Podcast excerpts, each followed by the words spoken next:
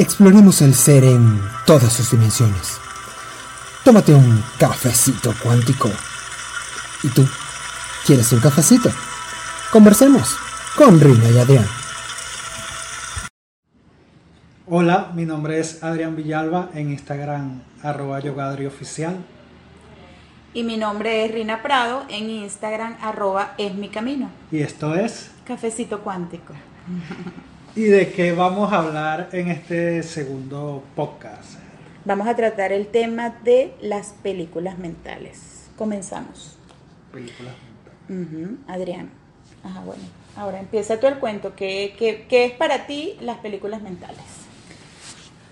Para mí las películas o historias mentales son aquellos cuentos que nosotros siempre nos echamos de una situación en particular, pero generalmente esos cuentos nunca tienen como final feliz. Generalmente cuando hacemos esas películas mentales o nos hacemos esas historias mentales, siempre es buscando todas las posibles peores Desenlaces. desenlaces de esas películas. Generalmente es muy difícil, diría yo. O no sé si difícil es la palabra. Pero. O es poco común hacernos películas mentales. Sí, que sea eh, de Disney World. Sí, que sean. Pero sí, a veces nos las hacemos, sobre todo las mujeres.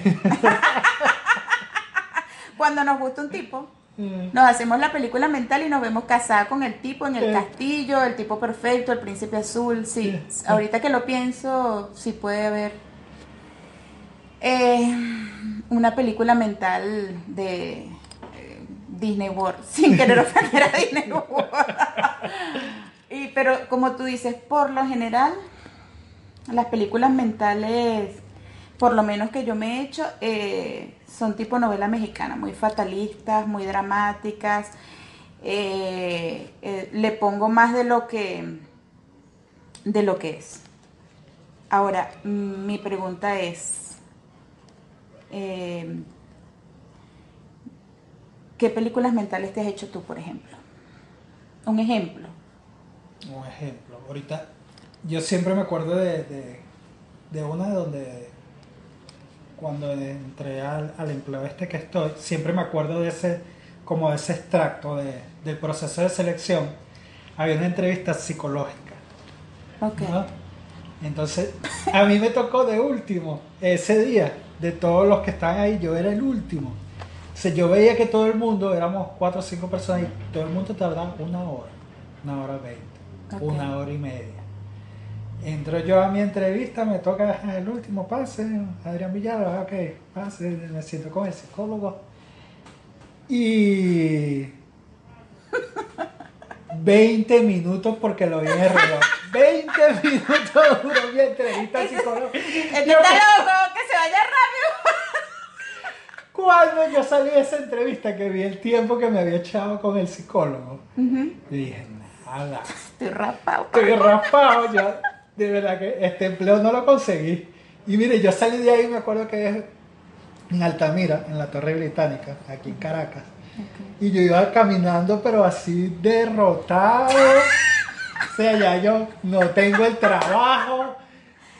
Pam, pam, y arrastrando los pies y cabizbajo. pam, pam, pam, pam. Y cabizbajo, y yo decía, a ver, no, lo- no logré el empleo, y yo... Y entonces, ahí, entonces, sobre esa película me montaba otra película, pero yo, que generalmente pasa eso, que entonces cuando pasa algo, o por lo menos a mí, cuando pasa algo, entonces, ah, pero yo en aquel lado pudiera haber, haber dicho esto o haber hecho aquello, y porque no dije esto, porque no dije aquello, hubiera reaccionado así. Entonces, sobre eso ya me monto, le agrego otro más, Claro, como para... película, como- más contenido problemático a la película. Ajá, como para seguirme torturando y machacando la, la mente, ¿no? Ok. Y lo más, lo más cómico del caso es que como al mes, No, pero ya va, espérate. Espérate, para no salir de, de- de- de la energía de la, de, la, de la película mental todavía. Este.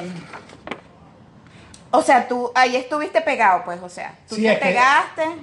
es que estuve pegado en ese cuento de que no había logrado el trabajo y, y torturándome. Sí, porque generalmente eso es lo que pasa y eso lo conversamos en estos días. Que la tortura es más que todo una tortura mental. Una tortura mental. Es una tortura mental que uno se hace sobre alguna situación. No hay peor infierno que el que uno se hace en la mente. Yo con yo.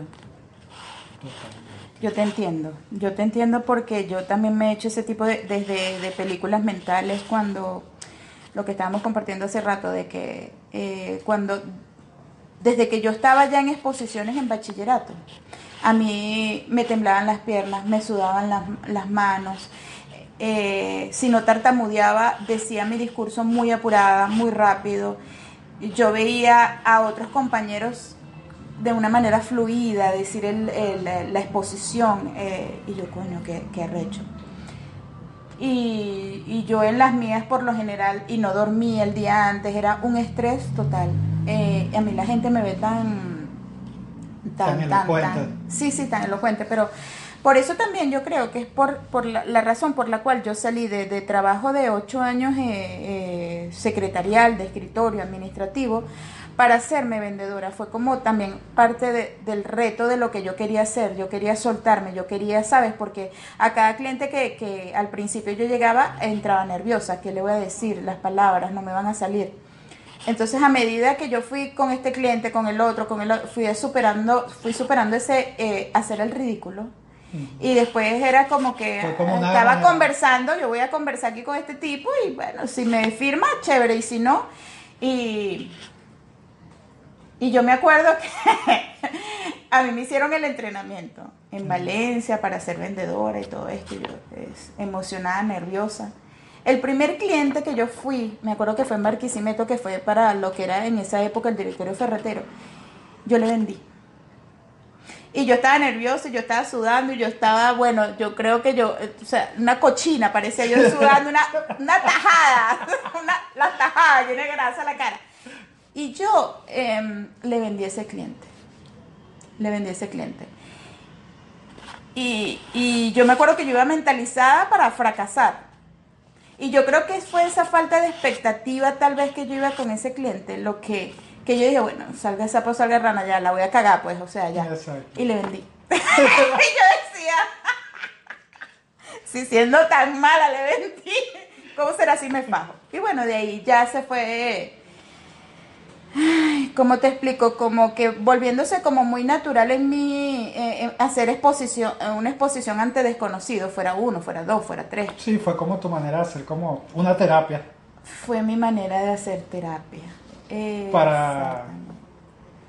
Tal cual. Para Ajá. eso. ¿Y tú cómo hiciste, cómo, cómo superaste tú lo de la entrevista? Echa el cuento porque yo te interrumpí y no terminaste. Ajá, tú estuviste dos semanas dándote mala vida. Sí, me pasó algo así como como a ti lo de con el vendedor, ya yo estaba derrotado. Yo de hecho ya, ya ni siquiera Uh -huh. ya yo ni siquiera pensaba que yo iba a lograr el empleo. Y al mes me, me llamaron que, que que lo había logrado y y comencé a trabajar ahí todo, ¿Qué todo. sentiste cuando te llamaron? O sea, eh, de esas dos semanas que, que, que perdiste tu tiempo dándote mala vida, ¿qué pensaste? ¿Qué, ¿Qué, sentías? ¿O simplemente no...? No, en esa época como no... Poco analizabas eso. Poco analizaba. De hecho, ni siquiera estaba... Estaba metido en este camino de, de, de, de autoconocimiento ni nada de eso. Claro. Generalmente era eso, era darme el látigo con cualquier situación y... Como ¿Podrías poner otra de ejemplo? ¿Te, ¿Te, recuerdas ahorita de alguna, aparte de el trabajo, ese trabajo que conseguiste?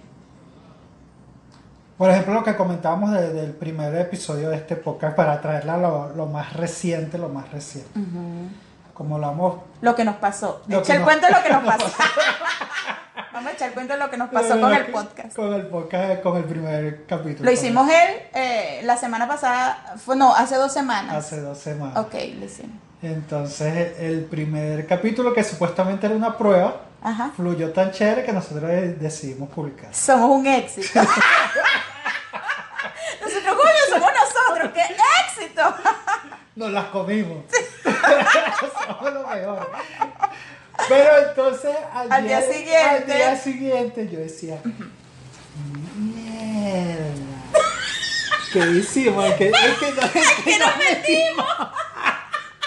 Y la Vamos verdad- a publicar esta verga. Sí, ¿será que sí lo vamos a publicar? Y entonces, y entonces empezó el cuento. Y si se burlan, y si me critican, y si, y empezó toda esa, esa ola, esa bola de Tal cual. nieve con Lo mismo sentí yo. Y al día siguiente, cuando tú me dices, mira, Rina, eh, ya sacamos la cuenta de Instagram. y yo empecé, ay, Dios mío, y si esta broma nos escucha. Si alguien me escucha, no solo el perro de la casa, y si no me escucha solo, eh, este, ¿cómo es que? Este, Titán, el perro de la casa, sino que me escucha. Eh, fulanito, eh, mis hermanos, mis amigos, Exacto. a aquella que vive la vecina y si me escuchan, entonces, esta está loca, ¿qué le pasó a Rina? Es que era lo que yo decía, porque mi, o sea, mi camino de espiritualidad, de autoconocimiento, ha sido muy privado, muy mío. Tal Pocas cual. son las personas con las que yo he compartido esto. Pues. Sí. Entonces, de repente, Sacar esta broma a la luz. sacar a la, a la luz pública es, decía, Es rudo. es rudo. Pero como escribí en un post en, en mi cuenta de Yogaria Oficial, yo creo que estamos viviendo un momento que es necesario. Que es necesario ser quien tú eres. Sí. Y como dice Belingue con, eso, con la historia que publicó, y asumir las consecuencias. Claro. Yo porque he decidido, bueno, tú sabes que yo desde hace mucho tiempo estoy decidida a radicalizar y a profundizar mi, mi proceso, mi, mi camino espiritual. Y es así como, co- como, como cuando la gente se enamora. O sea, ya no lo puedo, esto, esto para mí es una de las cosas más importantes de mi vida. Entonces, a, a lo que eh, lo que las opinen las personas, lo que piensen, lo que pierde valor ante lo importante que es para mí, eh, que era lo que te decía hace rato, cuando yo saqué mi primera revista, eh, que yo pensaba eh, qué van a decir los clientes, qué va a decir la que era mi jefa, esto va a ser una guerra, esto va a ser una crítica, esto, mucha gente no vamos a, no voy a poder, o sea, eh, cómo me voy a atrever yo a yo a ser ahora empresaria y sacar mi revista.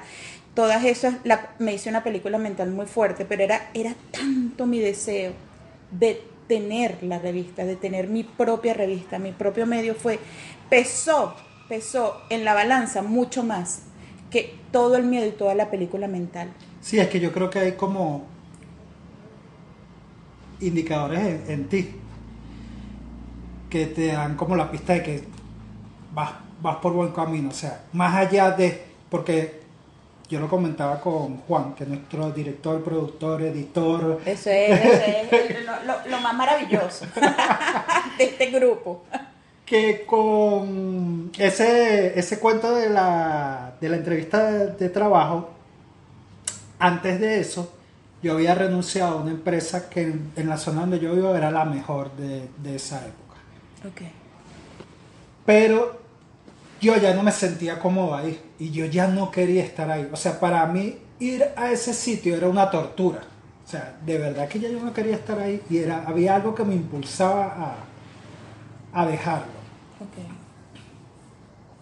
Más allá de, de que la paga era buena, de que estaba aprendiendo lo que yo me había graduado, que ya no es ni remotamente a lo que hago hoy en día, eh, me hacen otra oferta en otro sitio que era un instituto de, de educación, pero de educación técnica, y yo decido irme. Yo decido irme a, a rienda de que todo el mundo me decía que estaba loco, de que, y yo mismo hasta lo, me lo cuestionaba, ¿no? Claro. Pero es que era algo, de la película, pues. sí, la película, pero es que era algo en mí que me daba como paz. O sea, que cuando yo me sentaba en, en serio, son... ¿Y tú no las- sentías que, que en esa otra faceta de la que querías salir no te sentías ya como que no podías respirar allí? Porque a mí me ha pasado. Es que es eso, es que, es, es que ya no puedo estar aquí ya. ya, como no dije, puedo ya- respirar. ya no puedo, y eso se convierte en una tortura. Sí. Y de, de ahí yo me fui a este, a este instituto técnico a dar clases. Y ahí fue donde me salió la oferta para el otro sitio. Donde tengo 14 años ya laborando. Claro. Pero si yo no le hubiera hecho caso a lo que tú dices, al entusiasmo o a esa paz que... a, a- a ese sentir, ese llamado, es Ah, algo inexplicable. Sí, yo me hubiese seguido amargando la vida ahí. Claro. Y, y este podcast, mi, mi idea de esto, sale a raíz de una meditación, o sea, meditando. Ajá. Pero es precisamente porque ya en el sitio donde estoy, ya me, ya me estoy comenzando a sentir así.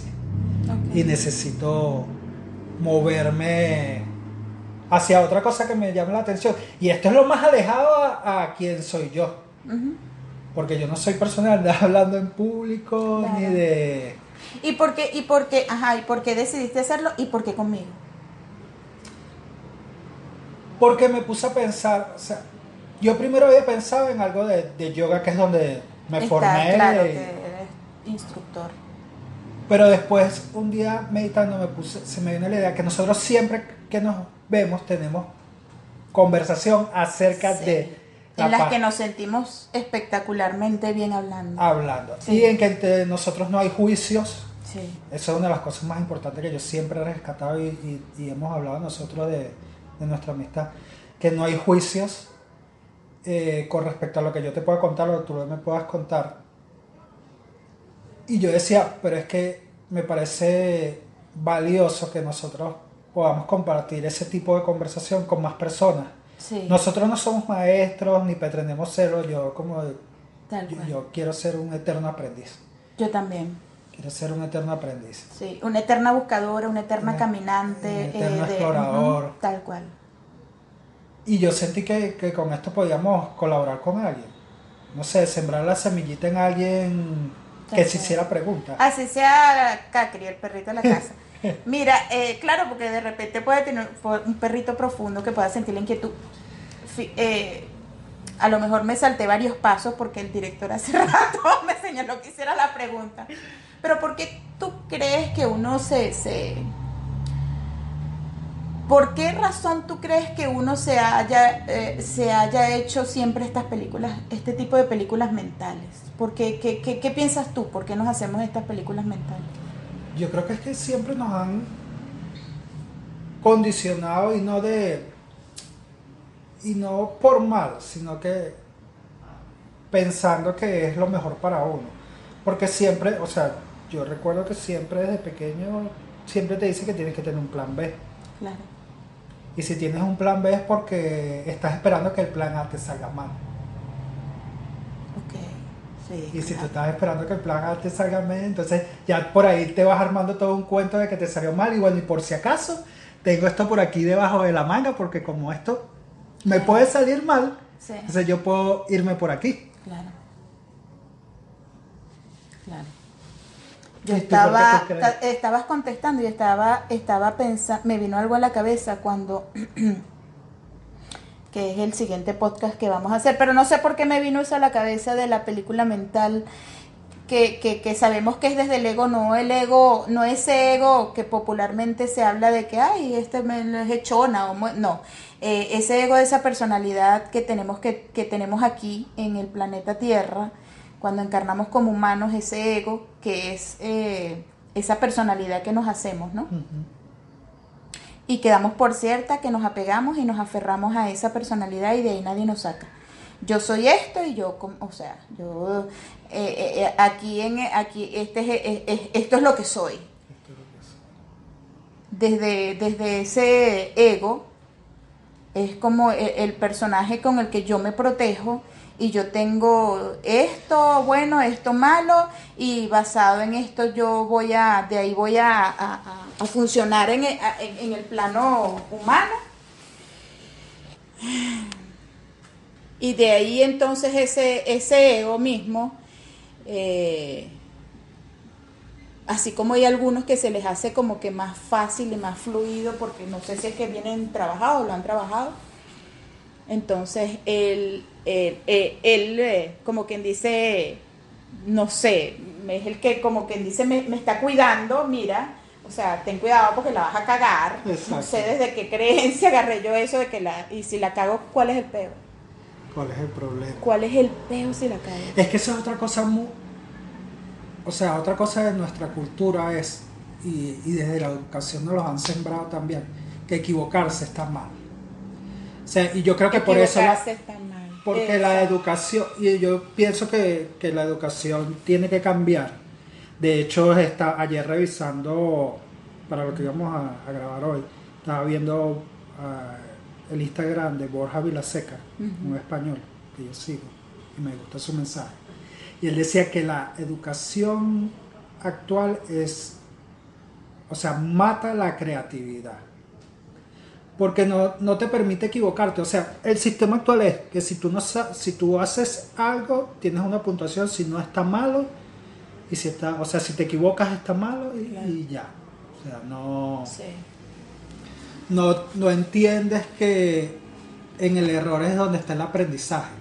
O sea, si tú te equivocas, y es, a mí que me gustan también los temas de economía y empresas, o sea, los grandes empresarios que yo sigo, que he leído, una de las cosas que, que ellos recalcan siempre es que en el error y en el fracaso es donde ellos han obtenido sus más grandes aprendizajes. Claro.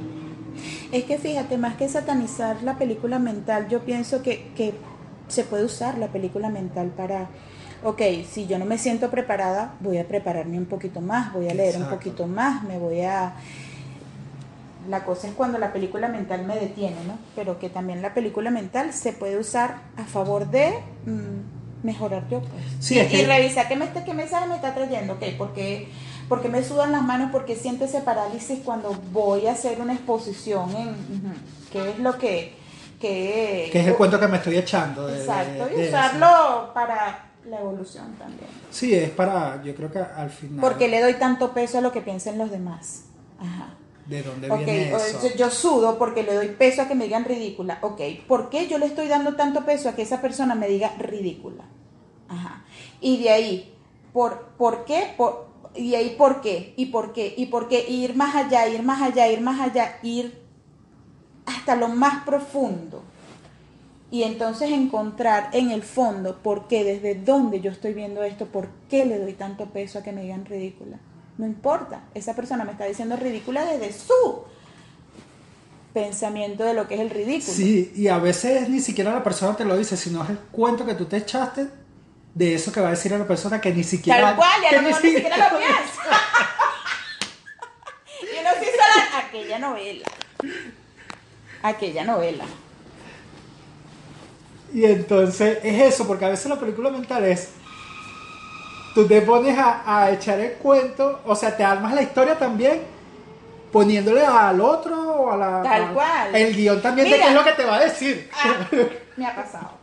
Tú sabes que me ha pasado, me ha pasado con personas que yo digo, no, porque es que tú, eh, tú pensaste, ¿de ¿cuándo? No, yo esta- estaba era preocupado porque sucede que, que- que tenía que ir a comprar café, pues se me acabó el café y entonces yo haciéndome la novela, no, después pues, me ignoraste, no, pero es que disculpa. eh, Era que estaba pensado que tenía que ir a comprar café, coño. La suposición. Y entonces uno de ahí se hace toda aquella montaña. Entonces, la película mental me ha enseñado a mí, a mí realmente me ha enseñado mucho. Primero, a, a- a no confiar en el primer instinto cuando yo crea algo eh, negativo, que, que me pese. Segundo, a, de dónde sale ese pensamiento negativo, la película mental. Me ha enseñado Sí, porque tú sabes que leyendo el libro este que El arte de no amargarse, él decía que generalmente nosotros valoramos la- las películas mentales, o sea, la, el, No es lo que pasa, sino No. el cuento, lo que uno se dice, lo que uno se dice de lo que pasa. sí, él dice que es el, asociamos un, un hecho directo con una emoción, o sea, Claro. es lo que hacemos nosotros. No, y que me doy cuenta que, que las personas que fluyen son los que se dicen cosas más amables.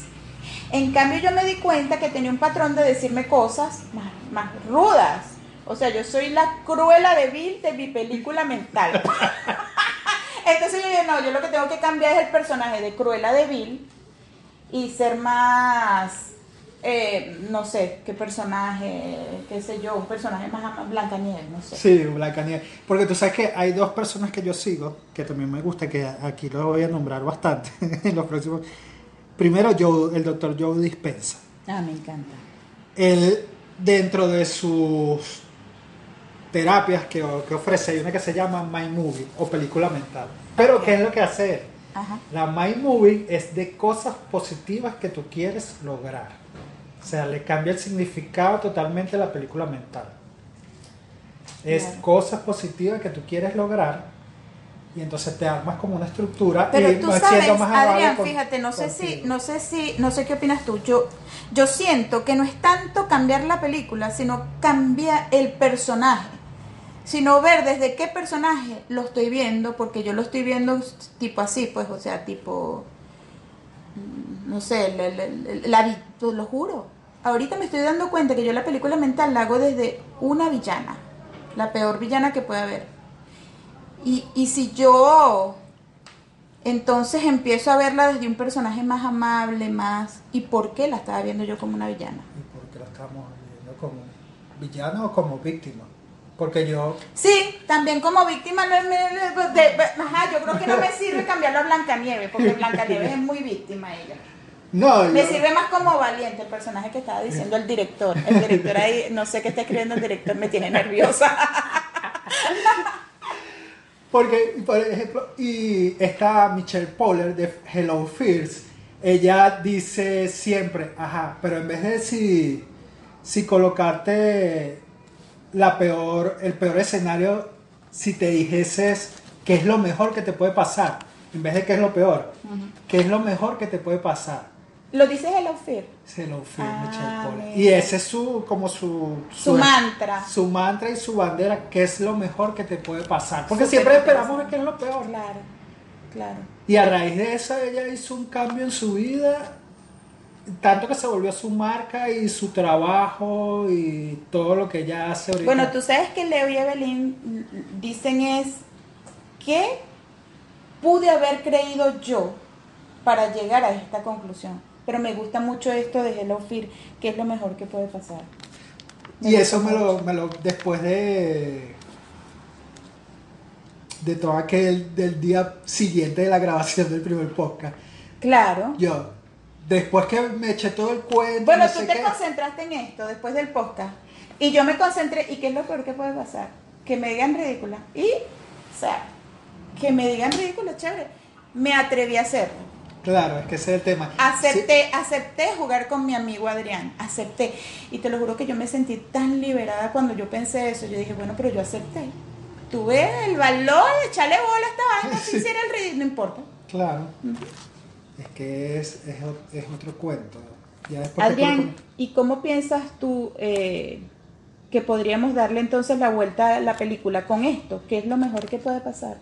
Sí, es, es cambiar eh, es cambiar la visión a eso. Sí. En vez de La película interna y el discurso interno. cuando, que es lo que yo he venido haciendo últimamente, pues cuando yo dejo que se suelte la película y la veo en mi mente y veo todos los escenarios eh, negativos y después me pregunto qué es lo mejor que puede pasar.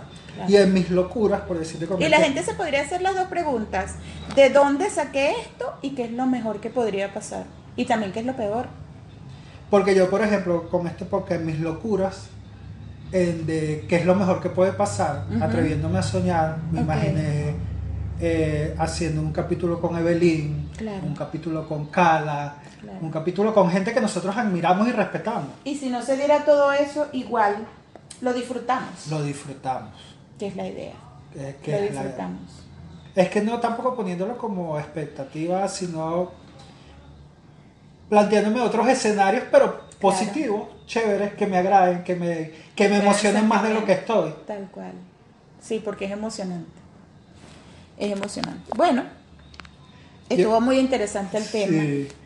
Entonces, yo creo que vamos a ir cerrando. Estuvo buenísimo el Sí, tema. estuvo me buena la encantó. conversa. Bueno, yo siempre amo conversar contigo, me fascina. Entonces, como si les gustó este contenido, compártanlo, suscríbanse, denle like. Y si no les gustó también, Entonces compártalo con alguien que crea que, que sí le ha gustado, que sí le interesa. si llegaron hasta aquí, hasta el final.